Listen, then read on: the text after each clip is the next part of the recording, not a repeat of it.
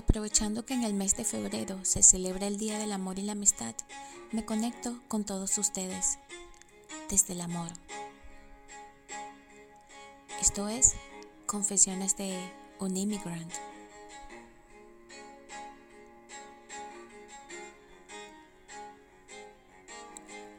Este mes celebraré y celebraré.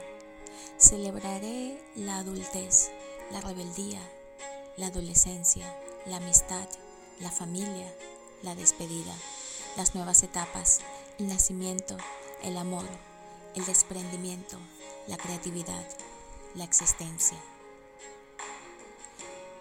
Es que el mes de febrero, a pesar de ser el mes más corto de todos los meses del año, ha traído consigo bienvenidas y despedidas que me han tocado profundamente, combinando lágrimas con sonrisas, tristezas con aceptación, desamor con esperanza, entrelazando experiencias y transformándolas en amor y vida.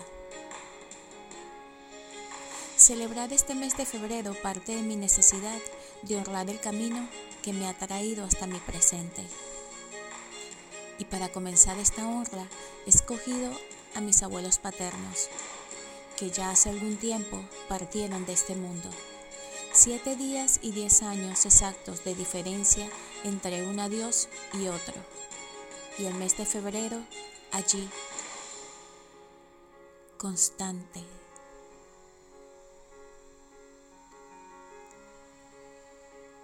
Mientras mi abuela, parada sobre una silla, se hacía cargo de un hermoso lecho que colgaba desde el techo, mi abuelo cuidadosamente la silla le sostenía.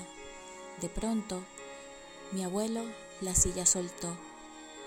Y cuando mi abuela, al sentir un pequeño temblor, miró hacia atrás, se percató de lo sucedido. En la sala amplia y de paredes infinitas, donde la luz natural nunca fallaba, mi abuelo se despidió de forma fulminante. Su cuerpo yacía sobre el suelo. Un ataque cardíaco que dejó su pecho morado y sin aliento se lo llevó sin cortesía.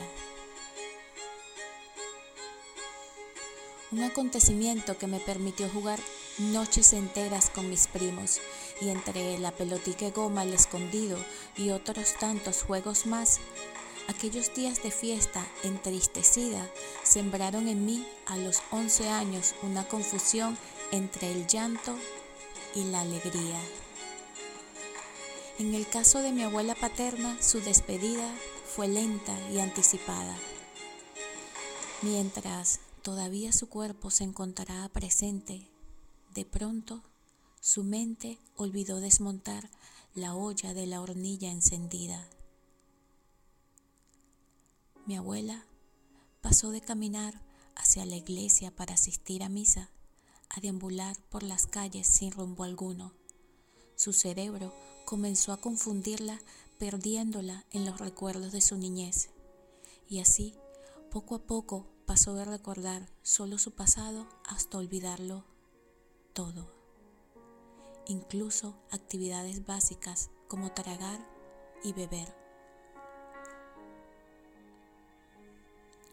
La última vez que recuerdo haber visto a mi abuela se encontraba en una cama con una especie de sonda en la nariz, con una mirada silente y vacía, inmersa en el sueño inconcluso de no estar al tanto de lo que ocurría.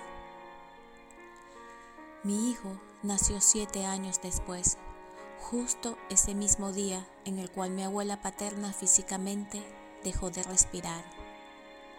Confieso que yo misma me encargué de elegir ese día Creo que esa fue mi manera de sonreírle y darle ese último abrazo de fin de año que nunca nos dimos y de algún modo quizás perdonarme y recordarle a través de mi alegría y la existencia de una nueva vida. ¿Qué regalo es el de convertirme en madre justo ese mismo mes de pérdidas tan sentidas? 17 días después del nacimiento de mi hijo y durante la celebración de su bautizo, mi abuela materna dejó para siempre de prepararme las tajadas con queso que tanto me gustaban, tras sufrir un accidente cerebrovascular que le dejó sin habla y movimiento de un lado de su cuerpo. Una de mis sobrinas nació durante el mes de febrero y recuerdo con alegría cuando mi hijo y yo, sentados en la sala de espera, sonreíamos impacientes para darle la bienvenida. Recuerdo un día del mes de febrero en el cual me levanté como cualquier otro día. Preparé desayuno, dejé a mi hijo en la escuela y me dirigí a mi lugar de trabajo. Sonreí y di los buenos días. Y de pronto me encontré sentada en otra oficina diferente a la mía, frente a la presidenta de Recursos Humanos y con mi jefe a un lado siendo notificada que estaba siendo despedida. Nunca supe cuál fue la razón real de aquella decisión, solo ellos la conocían. En febrero 19, que con los mismos números el año definían, me levanté muy temprano para dar un gran salto. El vehículo se condujo hacia el lugar convenido. Un registro alegre, tres dibujos que color pedían, una bata y gorro azul que me dejaban dormida. Pasaron las horas y cuando mis ojos abría, una enfermera preguntaba que si me dolía. Esa misma tarde con mi familia reunida celebrábamos el renacimiento de esta alma que hoy respira. Hoy acompaño el miedo que me ha estado embargando para continuar un camino sin atajos, saltos y lazos para dejar en su espacio a los senos putrefactos y reinventar el significado de los dos nuevos que un febrero cualquiera me ha obsequiado. Qué cosa con este mes de febrero que me ha regalado tanto, hermosos momentos y otros no tanto, sonrisas, lágrimas y juegos, despedidas, incertidumbres y engaños.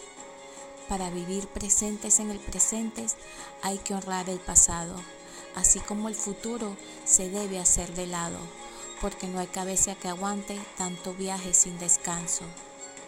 Febrero ha cambiado de diversas formas mi mirada ante la vida y cada experiencia vivida de una u otra forma me han transformado en la persona que hoy habla y suspira.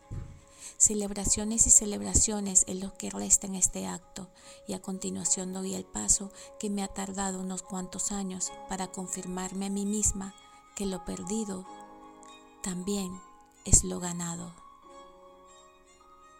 Esto fue Confesiones de un Immigrant. Si te gustó, compártelo, suscríbete y hasta el próximo sueño.